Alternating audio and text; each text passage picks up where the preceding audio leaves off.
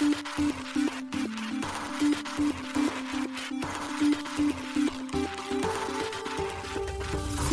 しい経済ニュース。この番組では現当社のメディア新しい経済がブロックチェーン仮想通貨フィンテックに関する日々のニュース解説を平日毎日音声コンテンツでお届けしています。そして新しい経済ではブロックチェーン仮想通貨に関するニュース解説記事やインタビュー記事学習記事などのたくさんのコンテンツを掲載しております。ぜひ新しいひらがな経済漢字で検索してメディアもチェックしてください。そして LINE 公式アカウントではメディアの更新情報を配信しております。LINE 公式アカウントにもぜひご登録ください。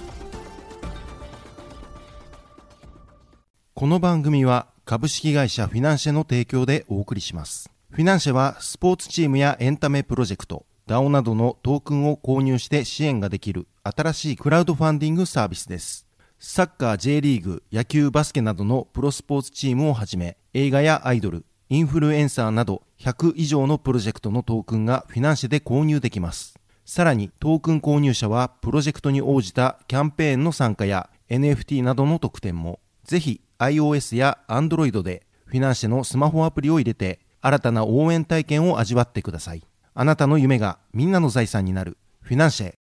幻冬舎あたらしい経済編集部の高橋です。はい、本日は8月31日木曜日です。今日のニュース行きましょう。米コインベースにペイパルのステーブルコイン、ペイパル USD 上場へ。ロビンフッドウォレットがビットコインとドージコインに対応開始。米ロビンフッドがジャンプトレーディングとの暗号資産取引を終了、報道。米ロビンフッドのビットコイン保有数が3位、イーサは5位であることが判明。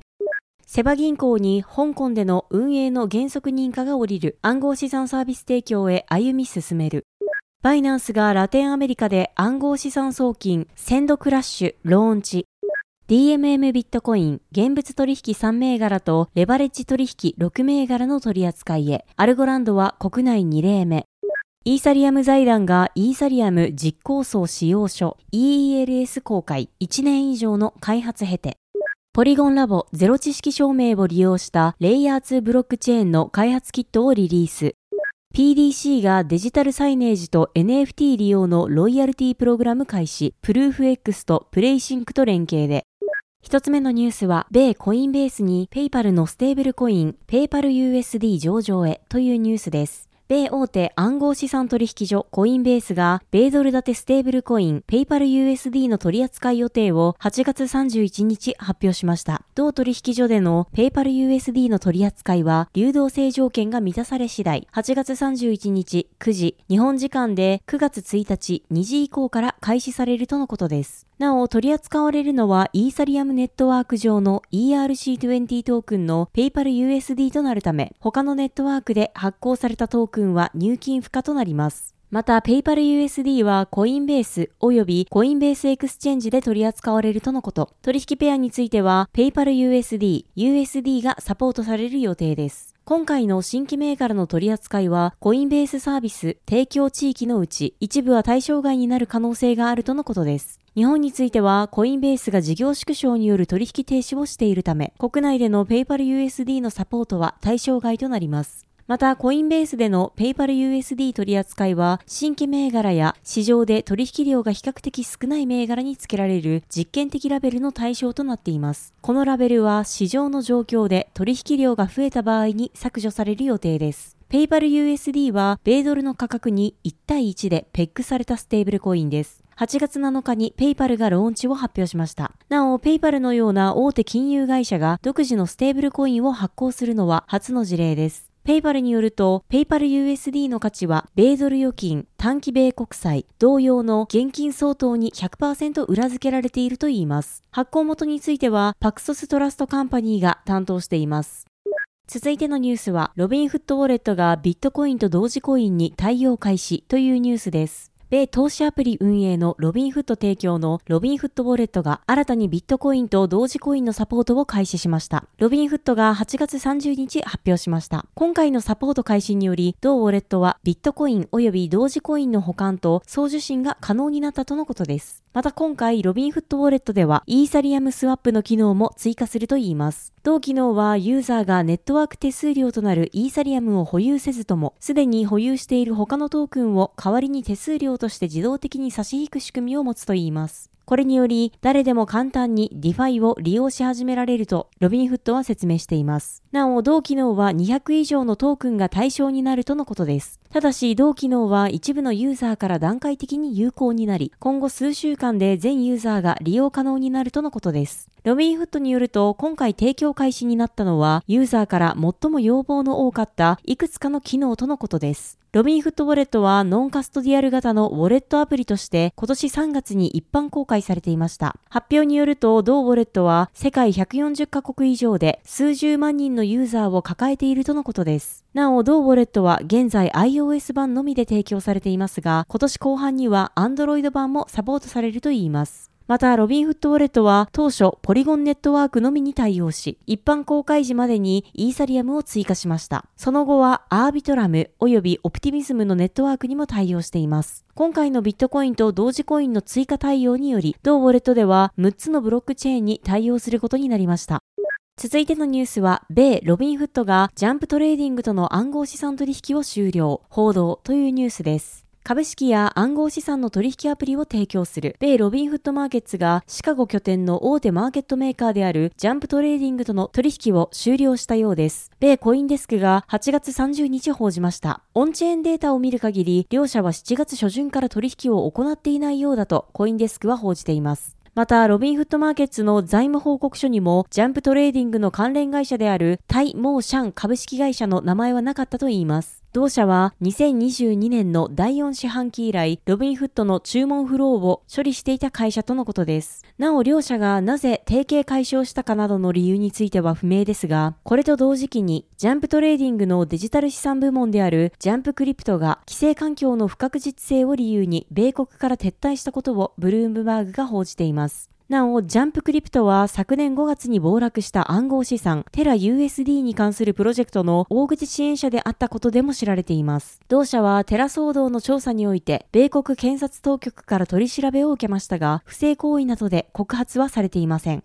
ロビンフットは昨年12月、米証券取引委員会 SEC より召喚状を受け取っていたことが明らかとなっています。SEC からの召喚は、ロビンフットの暗号資産の上場、暗号資産の保管、顧客の開示、プラットフォームの運用に関する調査のためだといいます。これは昨年11月に起きた大手暗号資産取引所 FTX の破綻以来相次いだ暗号資産関連企業倒産の影響とみられていました。続いてのニュースは、米ロビンフットのビットコイン保有数が3位、イーサは5位であることが判明というニュースです。株式や暗号資産の取引アプリを提供する米ロビンフットマーケットが保有するビットコインの枚数が全保有者の中で3位、またイーサリアムの枚数については5位であることが明らかになりました。オンチェーン情報を追跡するためのインテリジェンスプラットフォームアーカムが公式 X にて8月30日及び31日に報告しています。ただし、ロビンフットはこの件について正式な発表は行っていません。アーカムのデータによると、ロビンフットは単一のウォレットに約11.8万 BTC 保有しているとのこと。これは約4672億円に相当します。なお、ロビンフッドのこの保有量は暗号資産取引所のバイナンスの約64億ドル相当とビットフィネックスの約43億ドル相当に次ぐ第3位です。アーカムのデータによると、ロビンフッドは単一のウォレットに約11.8万 BTC 保有しているとのこと。これは約32億ドル、日本円にして約4672億円に相当します。なお、ロビンフッドのこの保有量は暗号資産取引所のバイナンスの約64億ドル相当とビットフィネックスの約43億ドル相当に次ぐ第3位です。このウォレットの保有者はこれまで分かっておらず、大量のビットコインを保有するユーザーが不明であることで話題を呼んでいました。なお、このウォレットは顧客の資産を保管しているアドレスであることが分かっていました。また、イーサについても全ユーザーのウォレットの中で第5位となる約39.2億ドル、日本円にして約4274億円相当である約172万イーサが保有されていることも31日に報告されています。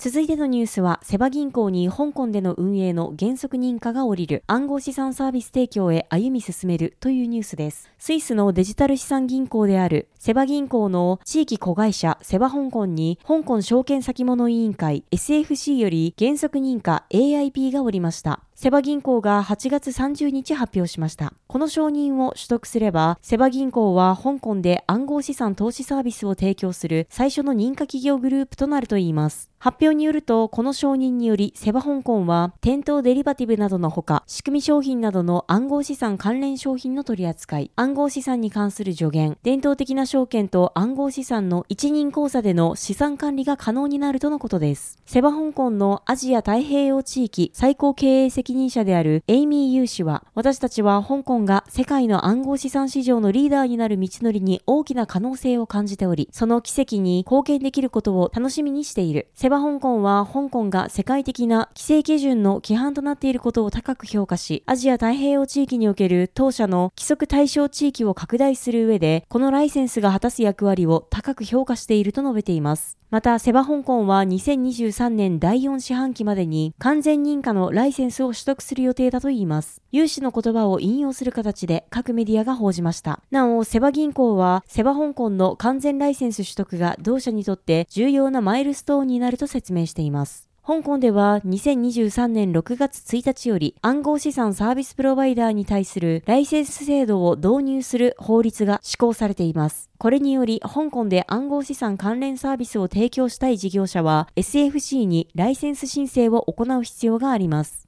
さらに認可された暗号資産サービスプロバイダーとその完全子会社は監査済みの財務情報などを SFC に定期的に提出する必要があるとのことです。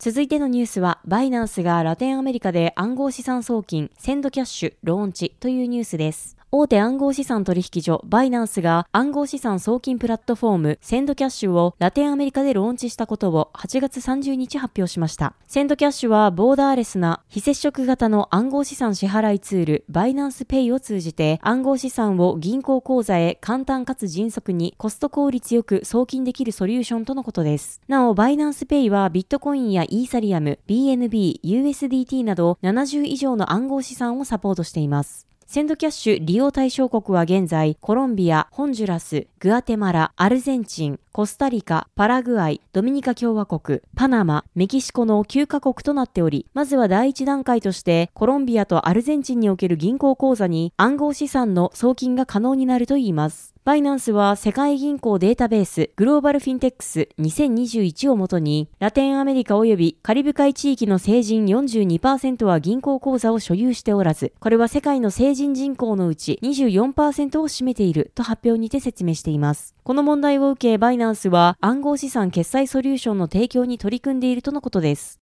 続いてのニュースは DMM ビットコイン現物取引3銘柄とレバレッジ取引6銘柄の取り扱いへアルゴランドは国内2例目というニュースです。国内暗号資産取引所 DMM ビットコインが現物取引において3銘柄、レバレッジ取引において6銘柄の暗号資産を新たに取り扱いすることを8月30日発表しました。現物取引はアルゴランド、ザ・サンドボックス、アクシーインフィニティの3銘柄が追加されます。また、レバレッジ取引では上記3銘柄に加え、ドージコイン、ソラナ、コスモスの6銘柄が追加となります。なお、アルゴランドが国内暗号資産取引所に上場するのは、バイナンスジャパンに続き2例目となります。それぞれの取引においては、日本円との取引ペアがサポートされます。取扱い開始は30日19時からとのことです。注意点としては、アルゴランド、ザ・サンドボックス、アクシーインフィニティの入出金には、現時点では対応していないとのこと。対応時期については、決まり次第アナウンスされるとのことです。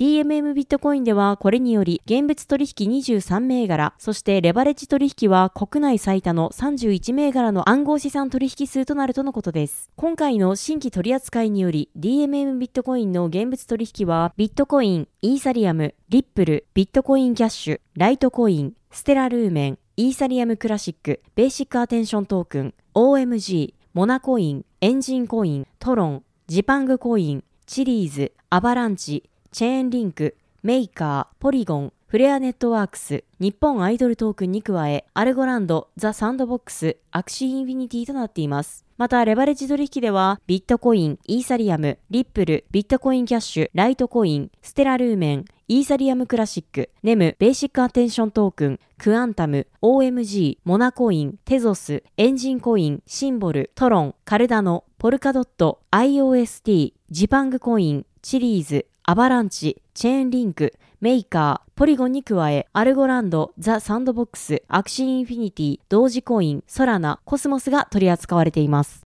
続いてのニュースは、イーサリアム財団がイーサリアム実行層使用書 EELS 公開、1年以上の開発経てというニュースです。イーサリアム及び関連技術をサポートする非営利団体のイーサリアム財団がイーサリアムの実行層の仕様書 EELS を8月29日に公開しました。EELS はプログラミング言語 Python で書かれており、イーサリアムの技術仕様書イエローペーパーと比べ読みやすさと明瞭さに重点を置いています。この仕様書は過去に公開されているコンセンサス層の Python で書かれた使用書、コンセンサスレイヤー使用書を参考に作成されています。イーサリアム財団によると、現在の EELS は少し荒削りな部分があり、様々な部分の動作についての注釈や英語での説明は充実していないといいます。しかし、時間の経過とともに充実していくことが予想されています。また EELS ではテストの実行も可能であるため、イーサリアムがどのように機能するかについて調査するための可能な限り最良な出展となることが望まれているとのこと。今後、EIP のうちコンセンサスフォークを必要とするコアに関わる実装を行うための利用や EIP を作成する際の初めの場所になるなどが想定されます。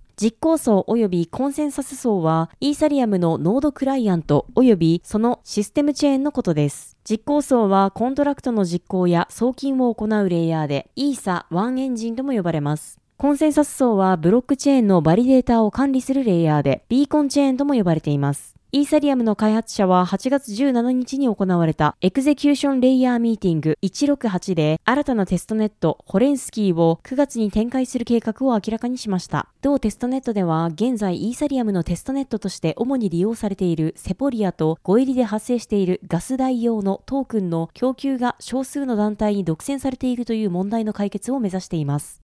続いてのニュースは、ポリゴンラボゼロ知識証明を利用したレイヤー2ブロックチェーンの開発キットをリリースというニュースです。ポリゴンラボが開発キットポリゴン CDK のリリースを8月29日に発表しました。ポリゴン CDK はイーサリアム上にゼロ知識証明を利用した独自のレイヤー2ブロックチェーンを開発するための開発キットです。ポリゴンラボによると、ポリゴン CDK を活用することで、開発者は他のすべてのポリゴンチェーンとの安全かつほぼ即時の相互運用性を持つレイヤー2ネットワークを構築できるとのことです。既存のレイヤー1チェーンをレイヤー2チェーンに変換することも可能だといいます。また、ポリコン CDK は高いモジュール性とカスタマイズ性にも優れており、ネイティブトークンやガストークンを自由に認定可能であり、GKEVM や未伝 VM などの実行環境を選択することも可能であるといいます。なお、GKEVM は EVM と互換性のあるゼロ知識証明を用いた仮想マシンです。そして、未伝 VM は、ゼロ知識証明のうちの一つである ZK スタークベースのラスト言語で書かれた独自の仮想マシンです。なお、未伝 VM にはソリディティ向けのコンパイラが搭載されているため、これまでのスマートコントラクトをそのまま利用することも可能です。ポリゴンにはアプリケーション固有のチェーンを構築するためのツールキット、スーパーネットがすでに存在します。今回発表されたポリゴン CDK は、スーパーネットの進化版であるといいます。ポリゴン CDK を使用することで、既存のすべてのスーパーネットを利用して構築したネットワークをアップグレードできるとのことです。ポリゴンラボは先日、ポリゴンの新しいロードマップ、ポリゴン2.0を発表しました。ポリゴン2.0では、シームレスに相互接続され、オンデマンドでイーサリアムを拡張できるゼロ知識証明を利用したレイヤー2ネットワークで構築されたネットワークの構築をビジョンの中心としています。ポリゴン CDK は、レイヤー2ネットワークの構築の複雑さを容易にするため、このビジョンの実現に必要なポリゴンエコシステム内のレイヤー2ブロックチェーンを増やすことが可能であるとのことです。レイヤー2ネットワークの作成をサポートするツールは最近ポリゴン以外も発表を行っています。ゼロ知識証明を採用したものとしても、すでに稼働している ZK シンクベースの GK スタックスや、スタークネットベースのスタークネットスタックなどが発表されています。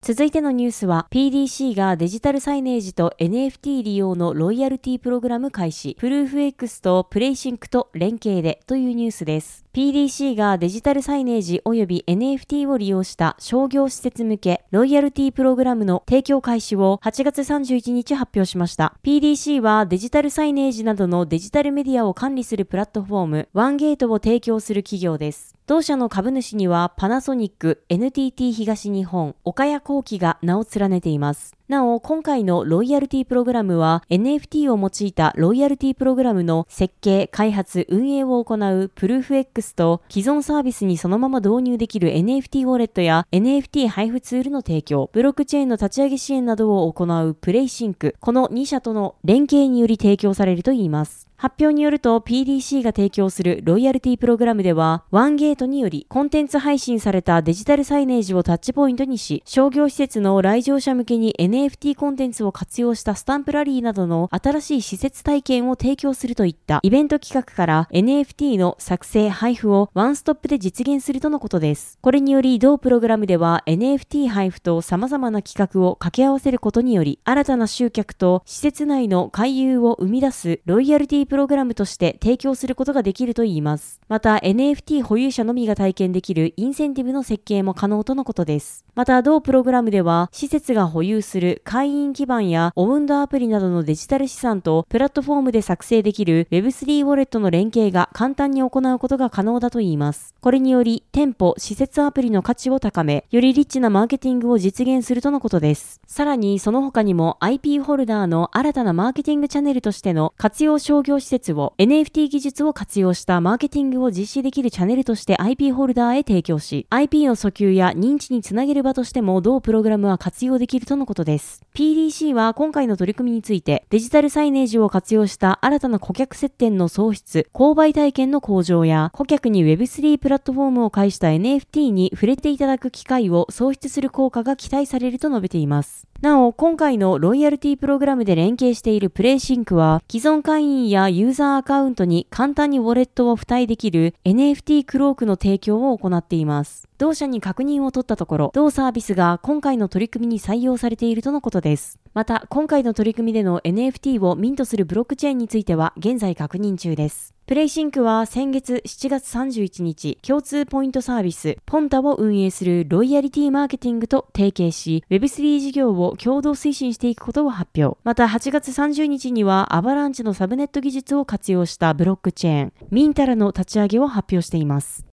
はい、本日のニュースは以上となります。このように私たち新しい経済編集部では、ブロックチェーン暗号資産に関するニュースを平日毎日ラジオで配信しております。本日ご紹介したニュースは、新しい経済のサイトに上がっております。ぜひ、サイトの方も見に来てください。新しいひらがな、経済、漢字で検索して見に来ていただければと思います。それでは、本日もありがとうございました。